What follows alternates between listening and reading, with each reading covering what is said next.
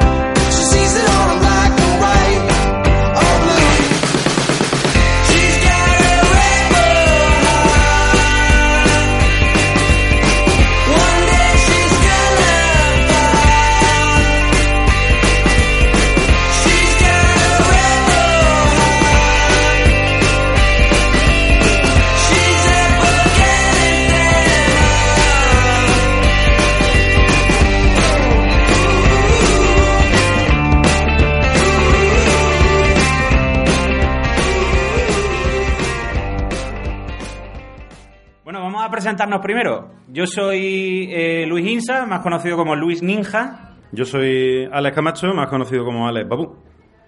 Somos los co-creadores y presentadores del podcast Siete Novias para Siete Humanos. Por favor, no lo busquéis en Google de otra manera porque os va a salir el musical. Y la gracia era esa, cachondearnos del musical. Bueno, un pequeño aplauso, hombre. que- que- sí, un aplauso y bienvenida. Venga. Gracias, gracias. La mesa del centro que mira el móvil atentamente podía aplaudir. Sí, sí, me apetece. eso. Venga, un pequeño aplauso. Podéis aplaudir. Solo si queréis. Una. Da igual. Eh, yo te conozco. ¿Sí? ¿Eh? No, nada, no te conozco. ¿Qué demonios? Olvídalo, olvídalo.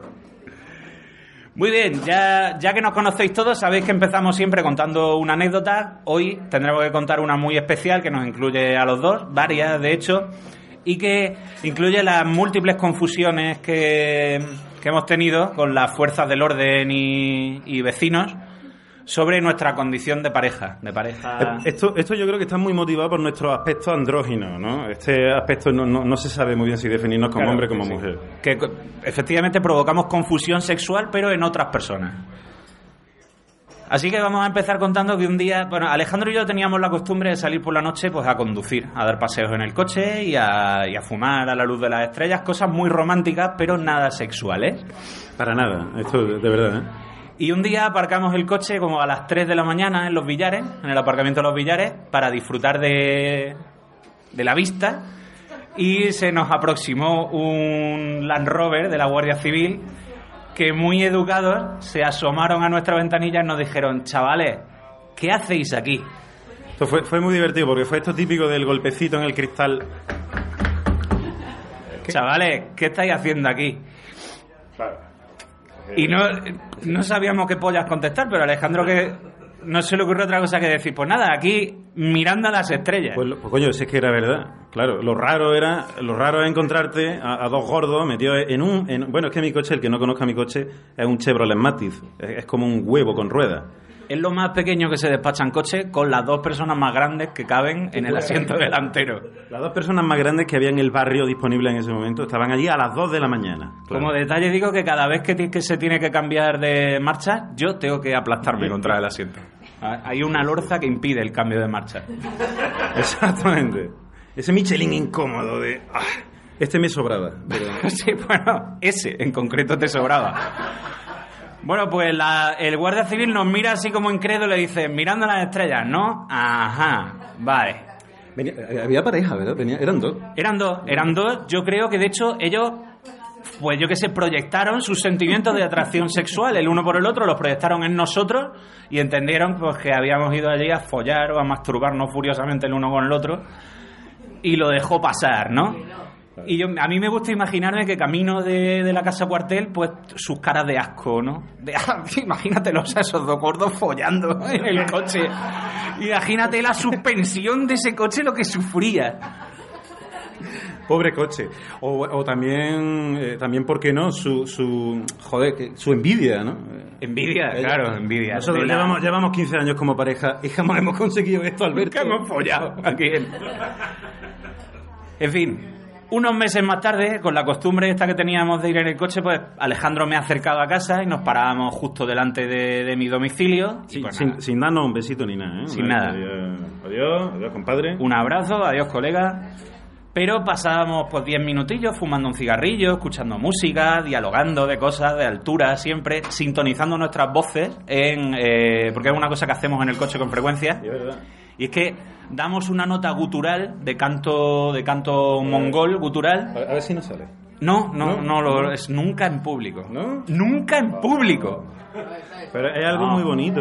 Es algo muy bonito, armonizamos Es nuestras voces. Exactamente. Lo que intentamos buscar siempre es que vibre la, la ventanilla del coche. Si vibra la ventanilla del coche, lo hemos conseguido y nos vamos con un éxito. En ocho años jamás lo hemos conseguido. No, tres veces, Oh. tres veces, tres veces, tres eventos registrados.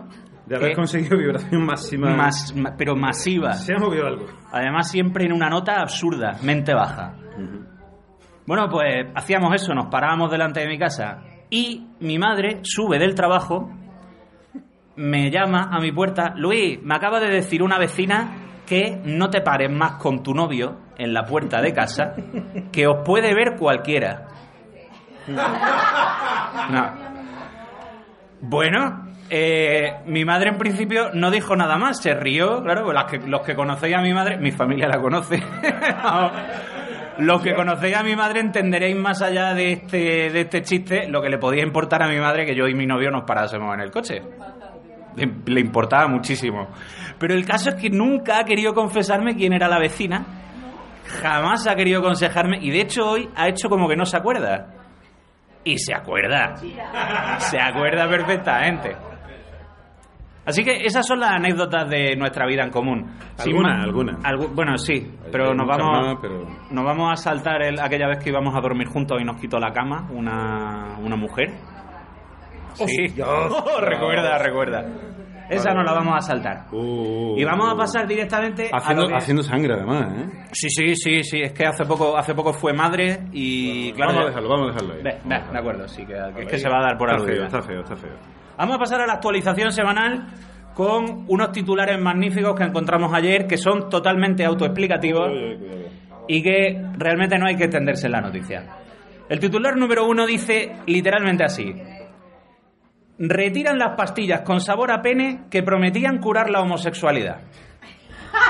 Bien, bien. A raíz de la protesta de una madre estadounidense que encontró las pastillas en la mochila de su hija de 12 años, el fármaco Gay Away, Gay Gay away. Away, Away.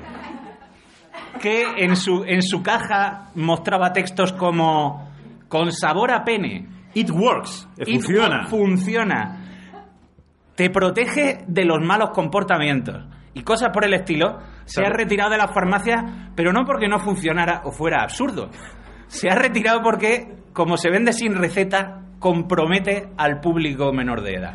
Claro, niños, niños comprando esas pastillas. Oye, eso, eso de que te aleja de los malos comportamientos, te evita votar partidos como ciudadano. O sea, te tomas y de repente. Y de, repente, y de repente adqu- ad- adquieres conciencia de clase y eres capaz de filtrar información. Joder, Yo lo dudaría. Lo bien. dudaría. Es que eso no es un mal comportamiento.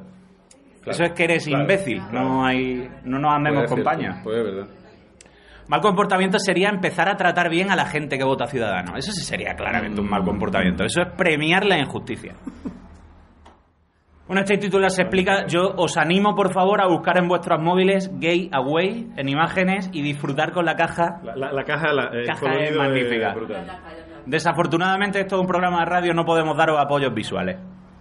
El titular número 2, y este es uno de mis favoritos: pillan a un niño conduciendo y asegura ser un enano que ha olvidado el carnet de conducir en casa.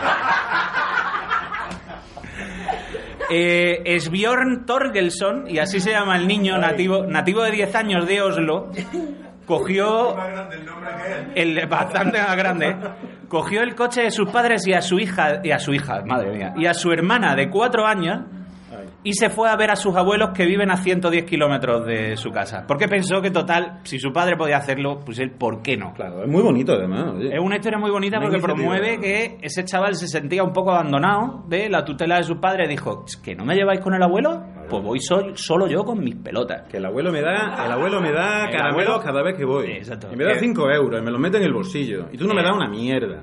Me voy a ver al abuelo. ¿Vale? A ver, a ver si te enteras ya de una vez, hostia. ¿Sabes lo que pasa? Que es que yo no te, yo no te he educado, pero ahora, ahora me siento un fracaso como padre, tío. En fin, eh, no sabemos si eh, no sabemos si funcionó, no sabemos si la policía se creyó aquello o no. Creemos que no, porque el coche estaba parado en, en el andén. Correcto, ahí todavía está con la... Con la... ahí está. Pero disfrutarla porque esa os va a durar toda la noche. Es muy bueno. ¿Quién pudiera comprarla solo para... O sea, lo hablaba antes con, con una opinión interesada y me ha dicho que era muy difícil que hubiese dos penes que supieran igual. Que al parecer, no, me- mi hermana no puede pronunciarse al respecto, ¿vale? Jamás. ¿De acuerdo? ¿Cuál de las hermanas? Ninguna de las dos ha probado jamás un pene, ¿de acuerdo? Son cosas que no... Eh, Luis, cre- creo que... Creo que ha- no ha pasado. Creo que De acuerdo, pues ya pues titular número 3 sin, sin tonterías. True Love Tester, el sujetador que solo se desabrocha cuando detecta que sientes amor verdadero. Ojo, ojo, eh. Ojo, ojo, ojo. El sujetador que al parecer está conectado a una aplicación de móvil es capaz de medir tu ritmo cardíaco, tus pulsaciones y una serie de, indicador- de indicadores biométricos y determina cuándo sientes verdadero afecto y amor por alguien y se desabrocha automáticamente. Pero es muy loco, es muy loco. O sea, Em- eh, eh, eh, vas- va- eh, el sujetador va- sabe más que tú, El sujetador entiende, tío, sensaciones que tú no controlas. que tú no, no conoces, ¿no? Tú no pilotas, tío, no, no tienes ni idea de qué estás sintiendo y el sujetador lo sabe. Desgraciadamente hemos comprobado que los indicadores que te desabrochan el sujetador son los mismos que los de un momento de estrés. O sea que en caso de ataque de un animal salvaje, Se te va... un robo, un robo con violencia, una agresión, una, una, estás haciendo zapping y sale Albert Rivera. En cualquiera de esos tres casos, de manera inmediata, se te desabrocha el sujetador. Y hasta aquí hemos llegado con la actualización semanal. ¿De acuerdo? Espero que os haya gustado. Un aplauso, por favor. Un aplauso. Grandes noticias del día a día para manteneros informados. ¿De acuerdo? Tengamos en cuenta que yo de la información seria y contrastada yo intento alejarme todo lo que puedo, pero desgraciadamente me alcanza. Los informativos son una cosa que me alcanza quiera yo o no quiera. Están ahí, no lo puedes evitar. Y acabo de enterarme de un montón de cosas que sucedieron en Cataluña que yo no quería saber, porque me pilla lejos, no me importa su conflicto y, y me acabo enterando de cosas. For the rain,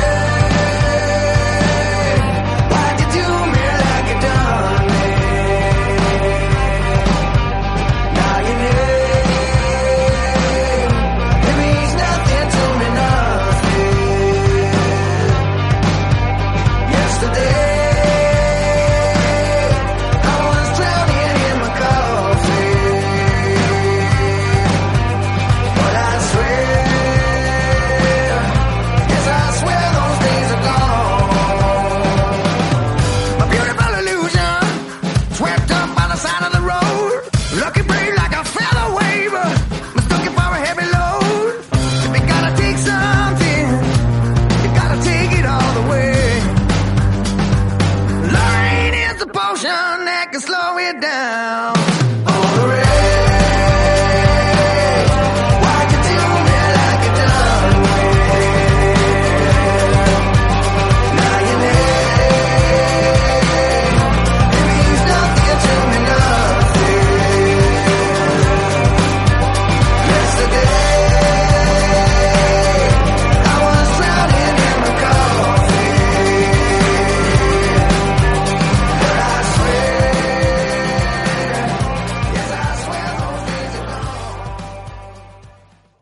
Estación semanal va... Este, este podcast no es político. No, no, no, en absoluto. Y no somos rojos tampoco, en absoluto.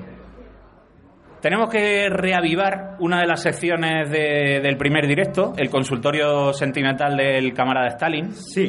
Querido camarada Stalin, que en este caso, por votación popular en el último directo, se cambió a Bueno, quedó el segundo, ¿no? Quedó el, quedó el segundo, no, quedó el primero por, por arrasadora mayoría. El título para el consultorio sentimental en este caso será Por el amor de Mao, Setung. y vamos a empezar leyendo. ¿Quieres leer tú, cariño? Que, Vale. tienes, que tienes mejor voz. Muy bien, pues. ¿Tienes manos suficientes? Eh, sujétame el micro, por favor. De acuerdo. Bien, a ver. Momento que. ¿Te traigo las gafas de cerca? No, veo bien. Ah, bien. ah. Bien, dice. A ver. Amado líder Cedón, necesito ayuda. Soy mujer de 37 años. Tengo una hija de 4 años que va al jardín de infantes. Me costó mucho enviarle porque la sobreprotejo. Ahora la angustia, el temor y el pánico me están agobiando porque cuando estoy trabajando en horario que ella va a la escuela, me angustio y todo sale mal. Está afectando mi vida el saber que ella no está conmigo y que le puede pasar un accidente como el que le ocurrió cuando se golpeó con el columpio en el jardín. ¿Me pueden aconsejar? Por el amor de Mao. To- Bien, bueno, Alejandro, ¿qué se te ocurre como solución para el drama de esta mujer que ha olvidado decir su nombre? Eh, hombre, yo aconsejaría una larga caminata.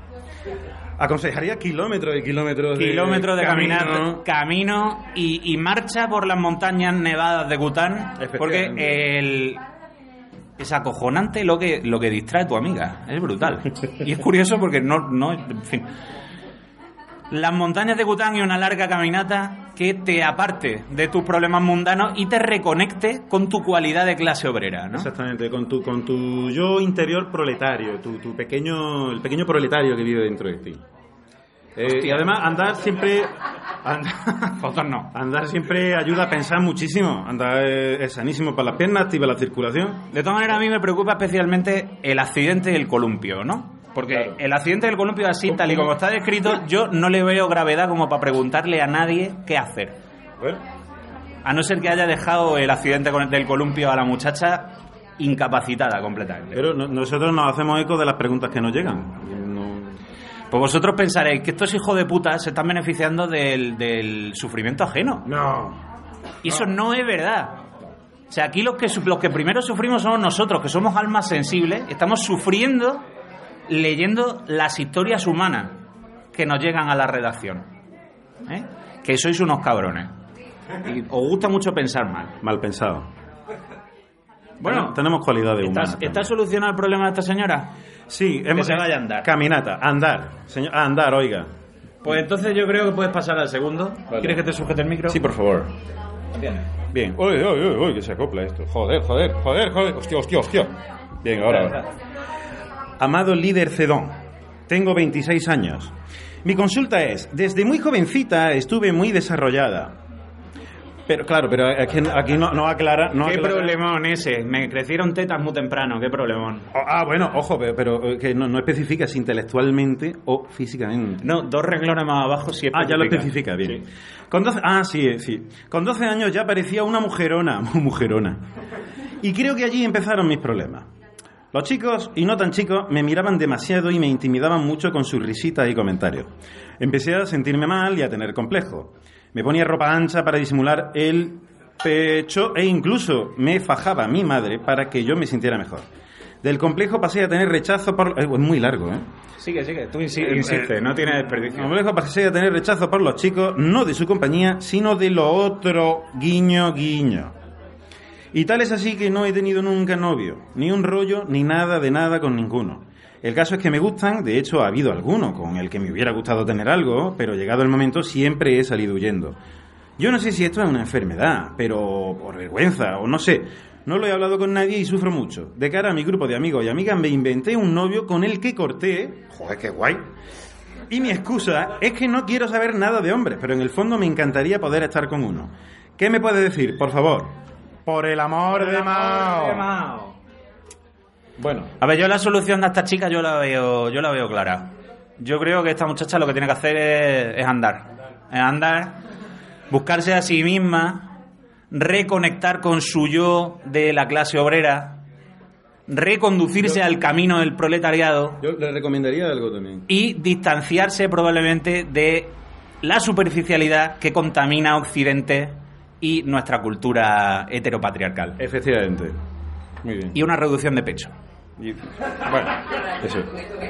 Eso, eso si quiere, y si no, pues bueno. Eso si quiere, pero que se la haga por la pública.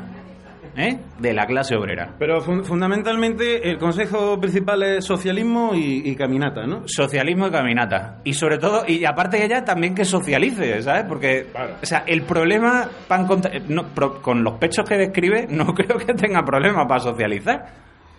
Va- Pues- atenciones va a recibir. Ah, Sí, claro, claro. A lo mejor no la que desea, por eso de ahí lo de... Sí, pero para eso lo que hace es que se compra el sujetador de antes y entonces sabe perfectamente. Cuando experimente el amor verdadero, el sujetador lo va a saber antes que ella. Se abrirá el sol. son dos pájaros de un tiro. ¿Quieres pasar a la tercera consulta? Muy bien, cariño? tercera y última consulta. mm, dice así: Amado líder Cedón, me gustaría, me gustaría me dieran opinión con respecto a mi pareja, quien piensa soy una persona poco ambiciosa, ya que tengo mucho tiempo en mi trabajo y no busco ascender más. Y realmente para mí no es algo tan importante en mi vida, simplemente mi trabajo es algo que me da ingresos y eso es todo. Para mí hay cosas más importantes en la vida como formar una familia, tener hijos y luchar en pareja en la vida. Bien, bien. Pero al parecer, eso es algo que lo está frenando mucho para decidir estar conmigo. Siento mucha presión en ese aspecto, ya que pues me interesa estar con él, pero no quiero guiarme por este tipo de presión y empezar a hacer cosas que realmente no quiero hacer. Me gustaría saber si de alguna manera puedo negociar o hacerlo entender que eso no es lo realmente importante para mí y que no por eso yo soy una persona que vale menos o que no tiene ambiciones. Por el amor de Mao. Por el amor ¿Qué puedo de hacer? Mao. ¿Qué, qué- qué le, le recomiendo? Hombre, a mí me preocupa de momento que la- la- todas las personas que están buscando ayuda en Internet parecen ser mujeres.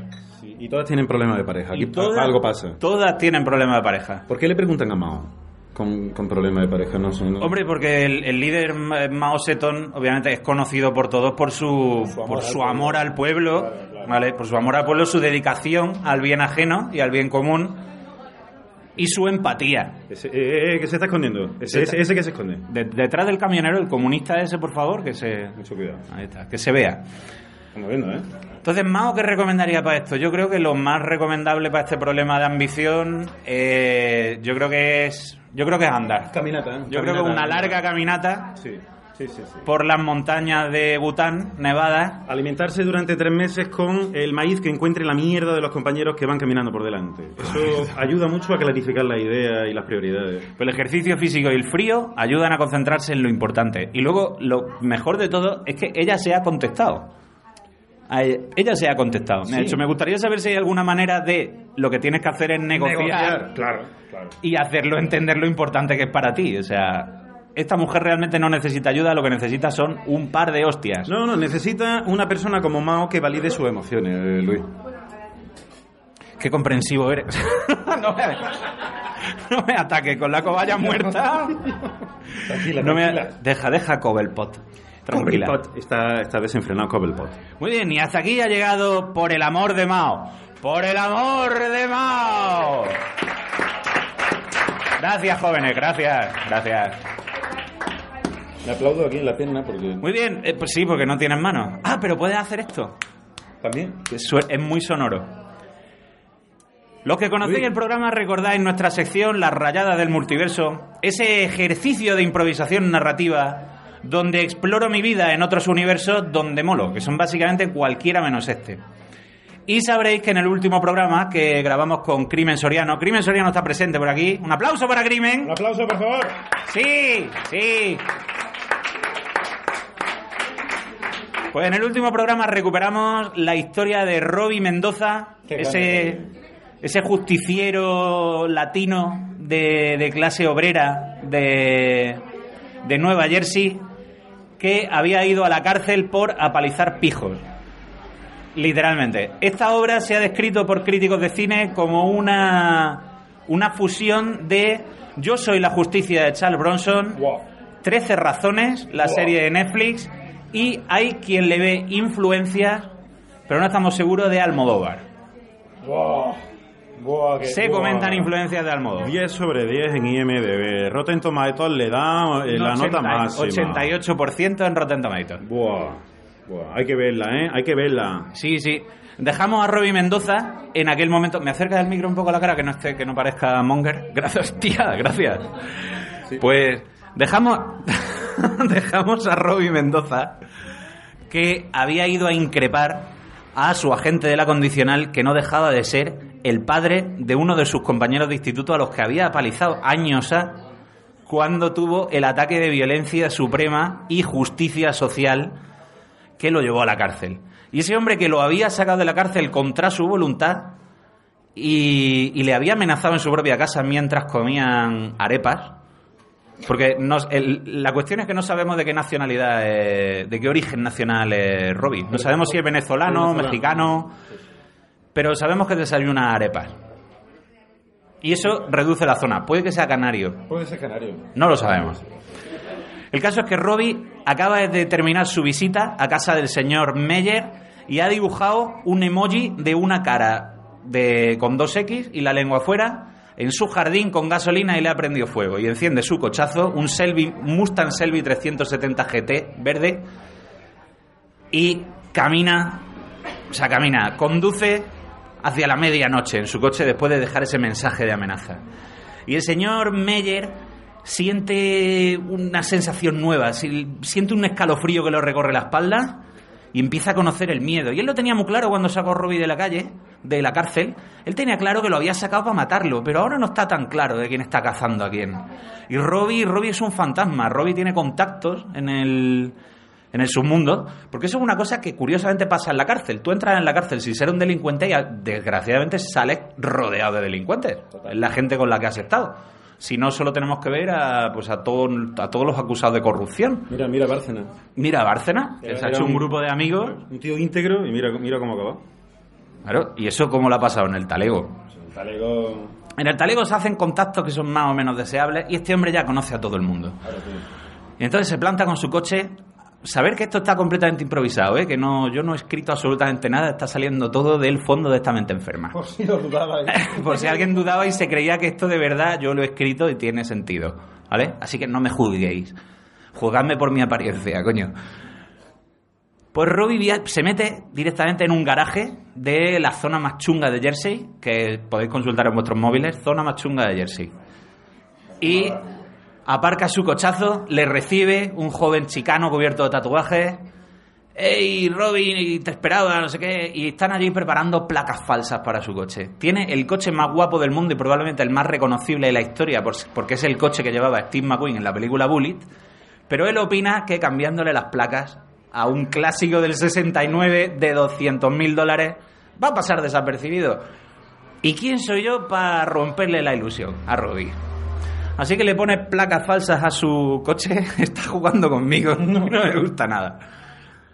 Le pone placas falsas a su coche y va a un dealer de armas, también conocido en la cárcel, y compra un poderoso revólver 357 Magnum de 3 pulgadas de cañón, un arma preciosa cromada que pega además con su estilo. Ya habíamos dicho que Robbie es una persona que va muy elegante porque va bien robado. Ahora mismo, como acaba de salir de la cárcel, está pasado de moda, pero hay cosas de fondo de armario que nunca se pasan, ¿no? Son la camiseta, se- la camiseta negra, los vaqueros lavados a la piedra, ajustaditos, Robbie tiene cuerpazo. Y una chaqueta de cuero de motorista, ¿sabes? Que marque bien esos brazos de presidiario que se ha hecho y ese torso apolíneo cincelado a base de horas de patio de, de cárcel, de presidio. Así que con esa pintaza se enfunda su, su revólver en el paquete, como hacen los hombres de verdad, o sea, con todo el riesgo de que eso te vuele las pelotas. Pero ahí, donde, donde esté Prieto, ¿no? Al paquete su revólver. Y sale del garaje con su revólver y su cochazo con las placas nuevas y sin mediar, o sea, sin pensar, trasladando la iniciativa al señor Meyer, se planta en la casa. En menos de 12 horas, al amanecer, se ha plantado en la casa, al tío ya le ha quemado el jardín y aparece allí, con su pipa en la huevera, llama a la puerta, le abre su mujer, se tapa así con la camisa, no quiere que vea la pistola porque ¿por qué hacer sufrir a esta mujer? ¿Por qué? La culpa es de su marido, que es un hijo de puta y un sociópata y un asesino. Y del hijo al que ha dejado inválido, que, lo, que le hacía bullying en el colegio. ¿Qué culpa tiene esa mujer? ¿Por qué tiene que sufrir doble? ¿Por qué tiene que casarse con un auténtico engendro, parir otro y además vivir violencia en su casa externa? No. Y muy amable dice, hola, soy eh, eh, Robbie Mendoza. Eh, he venido a la entrevista con el señor Meyer, que es mi agente de la condicional, todo muy... Ah, pero esto tiene una oficina para hacer estas cosas. No, pero por cuestiones de horario no ha podido ser. Pero vamos, yo soy un tío muy decente, yo no, no haría nada en su casa, a pesar de que soy un presidiario y tengo una pinta de delincuente que no, que no puedo más con ella. Esta señora detecta la bondad en los ojos de Robbie y le deja, le abre su hogar.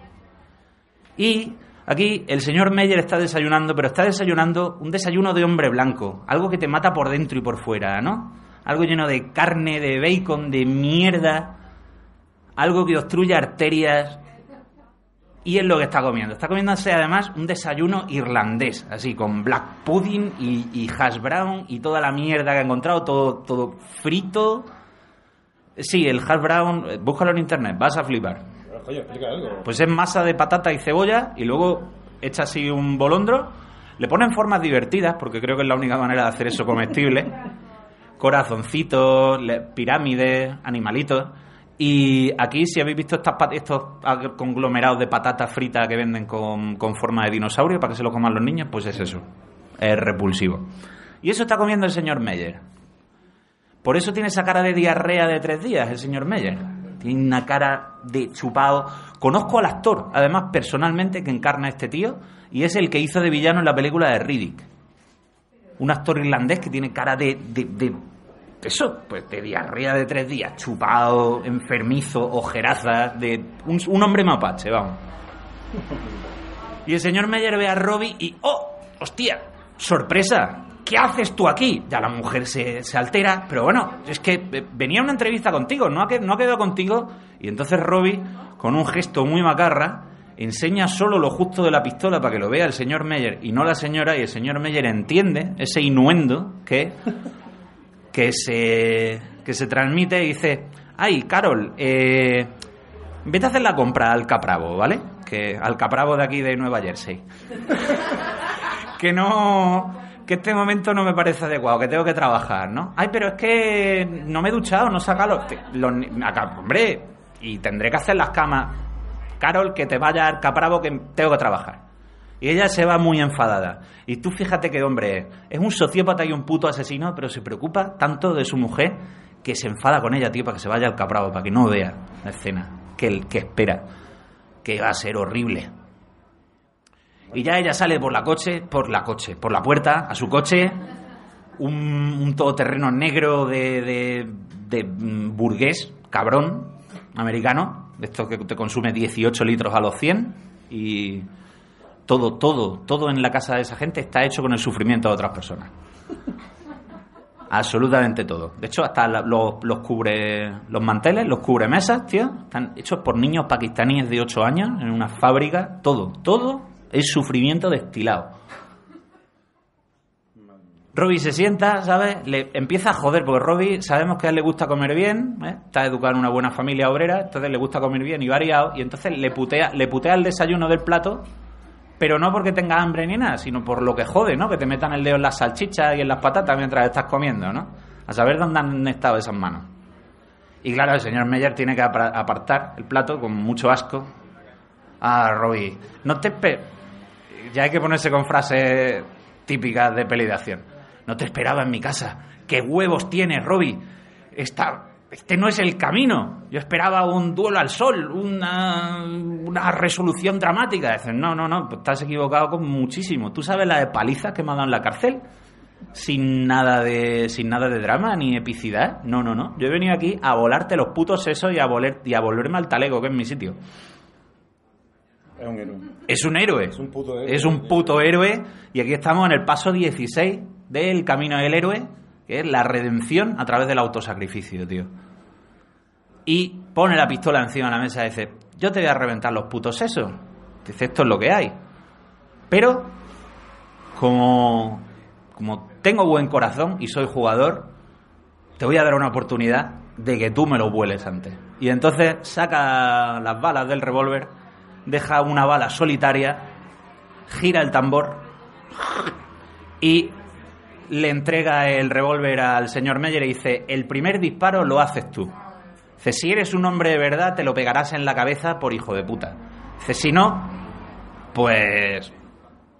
Si le echas huevos y crees que vas a tener suerte, me pega el tiro a mí. Está loco, tío.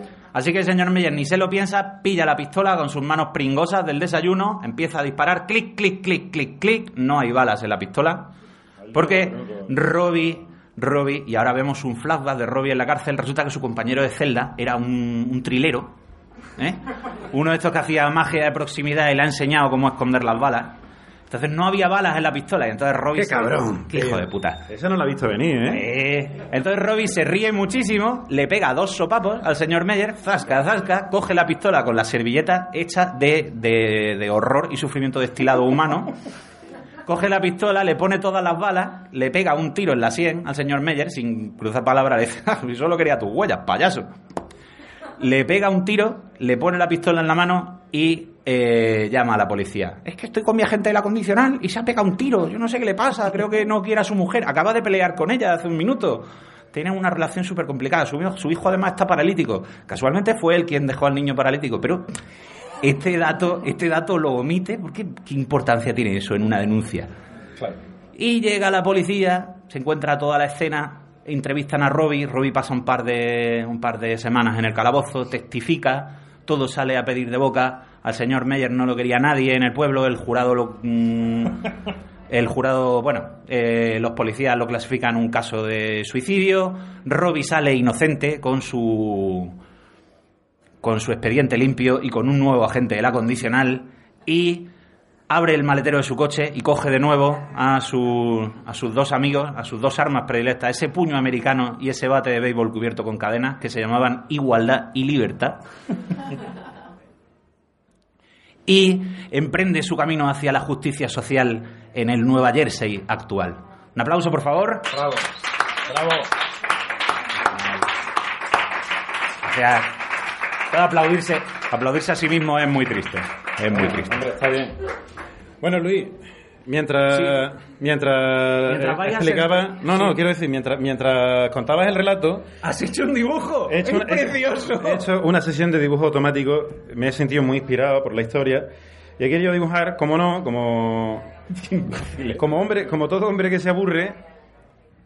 Ahí te la, ahí te la he tirado, ¿eh? Vale, vale. Qué hijo No, puta. como- eh, he dibujado, he hecho una representación de es un pene con una badana y un machete en la mano diciendo te rajo, güero. El- me, me he sentido, no sé, me he sentido movido. a- Qué bien, qué bien. Hoy es una noche para el arte. Luis, te lo, te lo, te lo quiero, te lo quiero dedicar. Envíamelo, por favor, por WhatsApp. Ahora mismo. Bueno, antes de pasar al minuto de odio, quería comentaros un par de cosas que me han pasado en estas semanas. Y es- hay una en concreto que es que me estoy, me estoy encontrando por la calle con una chica de unos 20 años. Esto no es una historia creepy de acoso por la calle como la del chico de Murcia. Me estoy cruzando con una chavala de 20 años que es- soy yo hace 20 años en mujer. Entonces me la cruzo, la veo y digo, hostia, es que soy yo, ¿o no? O sea, soy yo. O sea, tiene el pelo largo, precioso, ondulado, de un rubio, de un rubio oscuro, o sea, un pelo precioso, lleva unas gafas pasadas de moda, es, es una chica atractiva pero descuidada, es, soy yo hace 20 años, ¿no? Y entonces me la encuentro y claro, un día me gustaría pararme y hablar con ella, largo y tendido. Y exactamente, ¿no? Pero me gustaría hablar con ella no porque yo tenga intenciones narcisistas, románticas, de decir, hostia, me voy a follar a mí mismo hace 20 años. No, que no es eso, que no penséis así. No penséis así. Yo lo que quiero decirle es que estudie. Que haga que estudie, por el amor de Dios. Que se saque una carrera, por favor, hazlo. Es lo único que quiero decirle. Eh, ¿Amado sé tú pedirle consejo? Yo, es que me va a mandar a andar, tú sabes lo malo que es eso para las rodillas. Entonces no lo. No, no me apetece. Luego también quería comentaros que estoy comprando para, para la mejora de mi, de mi regularidad intestinal y todo, cosas que no, en realidad nos interesan. Pues estoy comprando muesli, pero estoy comprando muesli del bueno. Estoy comprando muesli con extra de frutos secos que trae exactamente una almendra más por metro cúbico. Exactamente. tiene sentido. Una. Hombre. Porque de todo un puto bote de un euro setenta ha caído una puta almendra. Entonces a mí me gusta pensar que el resto del metro cúbico, pues se lo ha comido otro. Pero al menos en ese recipiente, una almendra. 25% extra de caro que el muesli estándar. ¿Me sujetas esto? Qué gran amigo y qué gran compañero. Ay, lo del muesli es que es así. Luego también estoy pensando últimamente en un concepto que me, que me atribula, que es el de... ¿Alguno de vosotros ha estado en los Boy Scouts? Nadie ha estado en los Boy Scouts. La madre, la Hostia. madre que te parió. Dos, dos, tres, tres. ¿Tres Boy Scouts? Tres Boy Scouts. De acuerdo. Bueno, Bien. pues que me lo recuerden por favor para que le retire la palabra. Pues estaba pensando en un concepto que es el Boy Scout inverso. O sea, si el Boy Scout tiene que, bueno, tiene, debe eh, cometer una buena acción al día. Claro, una buena acción se hace, no se comete, tío. No sé, es verdad, no se comete. es que lo peor es que estaba pensando en se ejecuta. Ejecuta una buena acción como si fuera todo parte de un plan en tres pasos, tío. Perpetra una buena acción. No, pues. En lugar de una buena acción, estoy pensando que el Boy Scout inverso es alguien que está siempre, permanentemente, a 48 horas y una denuncia formal de irse a la cárcel. O sea, siempre. Tienes que estar forzando siempre un delito de sangre, siempre a punto de irte al talego. Y ya expresado estos conceptos, os voy a plantear el minuto de odio. ¿Conocéis la sección del minuto de odio? ¿Sí? ¿Todos sabéis qué es el minuto de odio? Bueno, para los que no lo sepáis, el minuto de odio es, me proponéis un tema que yo elijo del público y sin preparármelo tampoco, completamente improvisado, lo que sea, lo pongo a parir durante 60 segundos al menos. Aproximadamente. Se puede alargar un poquito más, pero bueno. Entonces, ahora aceptaré vuestras recomendaciones, por favor. ¿Qué queréis que odie durante 60 segundos? ¿Cómo? ¿Cómo? ¿Qué ha dicho? Vale, vale, vale, vale, vale, vale, vale, de acuerdo. Ah, hombre. ¿hay al- alguna otra propuesta? ¿Algún otro tema? o- No, no, no, esa mola, esa mola, esa mola. ¿Pero qué ha dicho? Ha dicho Tinder, dice que odie Tinder, así que además mola porque además resume mucha resume experiencias próximas. Bueno, pues vamos a empezar. ¿Me cuenta atrás, por favor? Sí, cinco, cuatro, tres, uno. Muy bien. Hace mes y medio me abrí un perfil en, Twi- en Tinder. En, en Tinder. El primer contacto que salió es eh, la exnovia de la persona a la que más detesto. Ay, ay, ay. Ya, solo por ahí, ya, eso me Te lo compensa. abriste, te lo abriste en mi casa, ¿verdad? Eh, Sí, me lo abrí en tu casa, Alejandro, tú estabas presente. Bueno, desde que tengo el perfil en Tinder me han agregado, creo que son cinco bots que me hablan, que me hablan en cirílico y me dicen que me metan una página para que, pa' que, que ya está, que me meto en una página con ellas y a follar a tope. El otro día le decían, Sayote Rusiñe, no sé qué.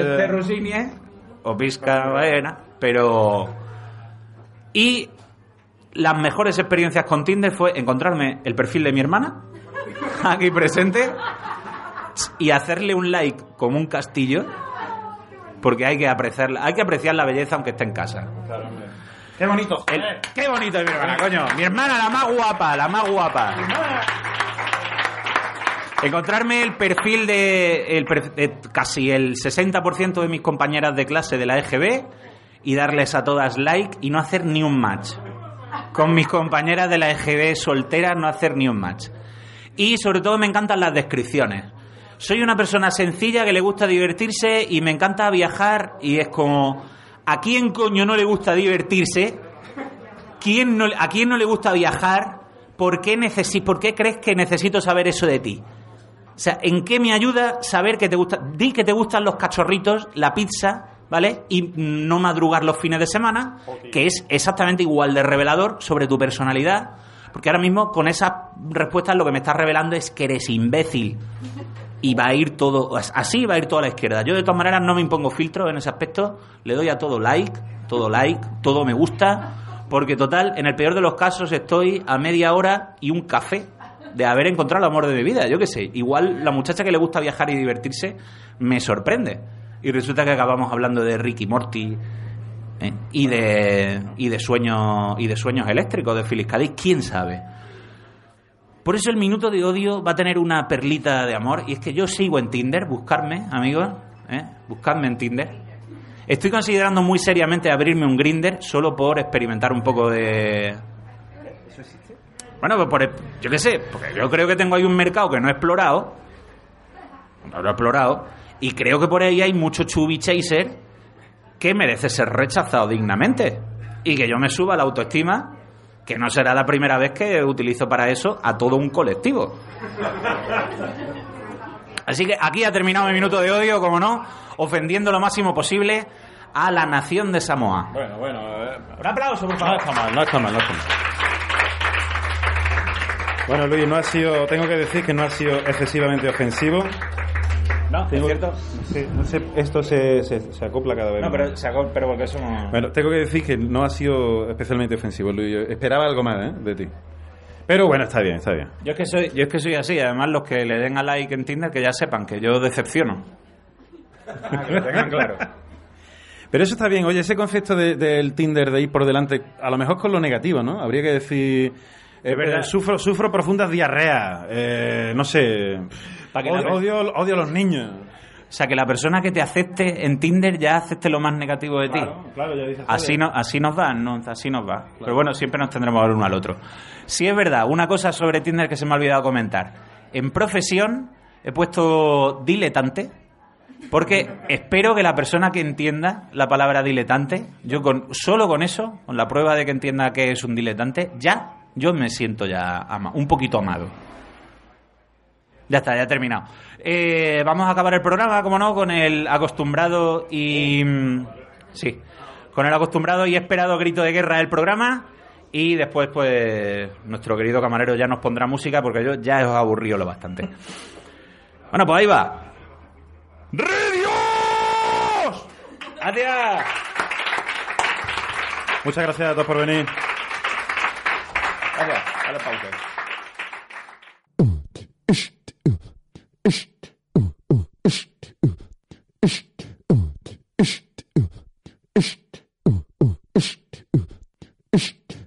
Yo. Yo. Uh. Word. Adjective. Pronoun.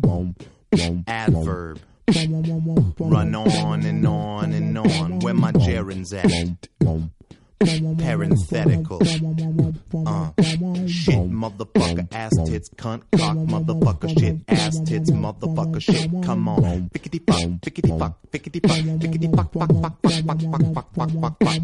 Shit, motherfucker, ass tits, cunt, cock, motherfucker, shit, ass tits, motherfucker, shit. Come on. Fickety fuck, fickety fuck, fickety fuck, fickety fuck, fuck, fuck, fuck, fuck, fuck, fuck, fuck, fuck. You take some shit, put it up on the wall, check it out for a while. You take that shit up off of the wall, put it down on the floor in a glass bowl. You take some fuck, put it up on the wall where the shit used to be.